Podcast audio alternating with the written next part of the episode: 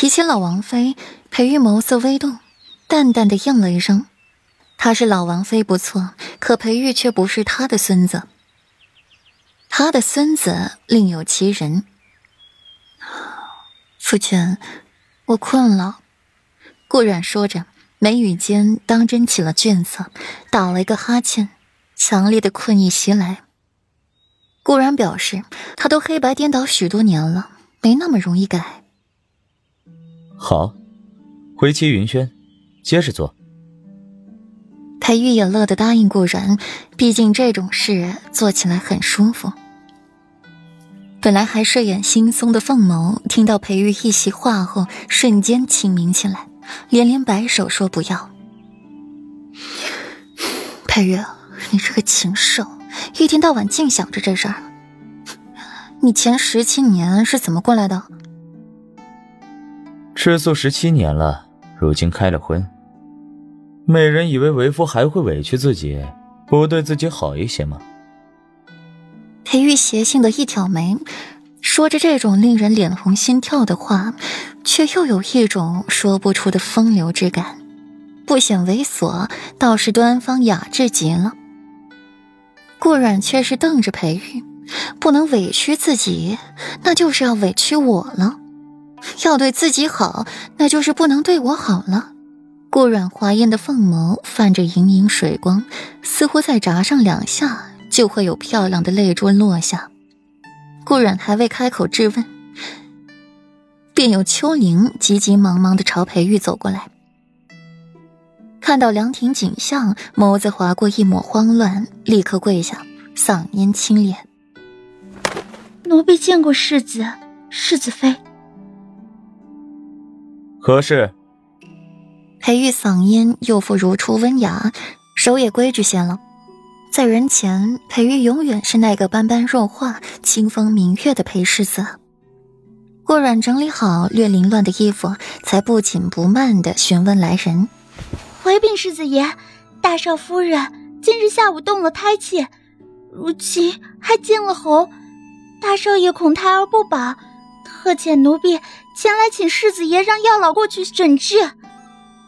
秋玲说完，又把头狠狠一低，重重的磕在了大理石做的地板上，语气也透着着急担忧。磕那一头仿佛是要挟裴玉一般。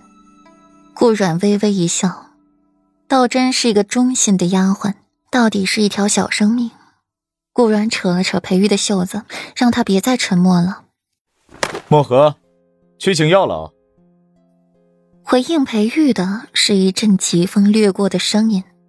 秋林喜笑颜开，又向裴玉磕了头，又感激看了眼顾然，才转身回林院。平时秋林是不担心裴玉会不给请药老的。只是今日少夫人太糊涂了，好好的怎么会动了胎气？顾然垂下眸子，感觉这事不简单。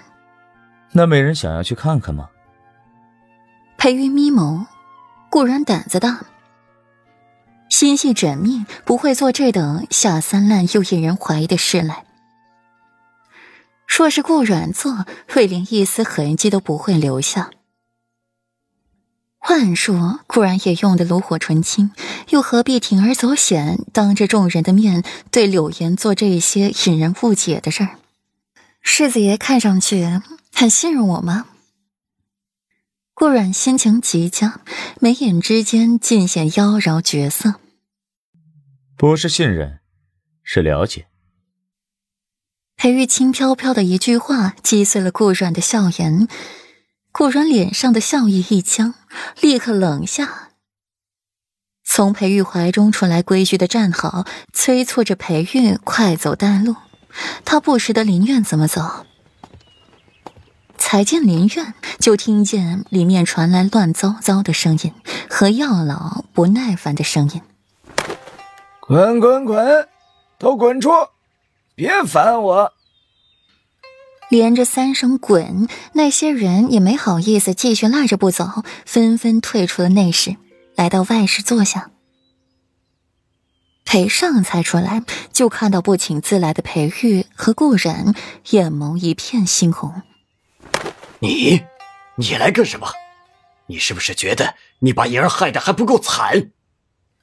裴尚控制不住自己，就朝顾阮大声嘶吼起来，声音尖锐刺耳，令顾阮不觉的蹙眉。内子好心来看望大嫂，大哥却是这般言语作态，这便是林院的待客之道吗？裴玉话音一落，便有侍女奉上茶水，请裴玉与顾阮落座，不能得罪了世子。裴玉岿然不动，慵懒的抬起眼皮，眼眸迸现让人如坠深渊的寒凉。一边的侍女也不敢动，都说世子爷不喜欢世子妃，可若是不喜欢，世子爷能如此护着世子妃吗？看来传言尽不可信。还是得相信自己眼睛看到的。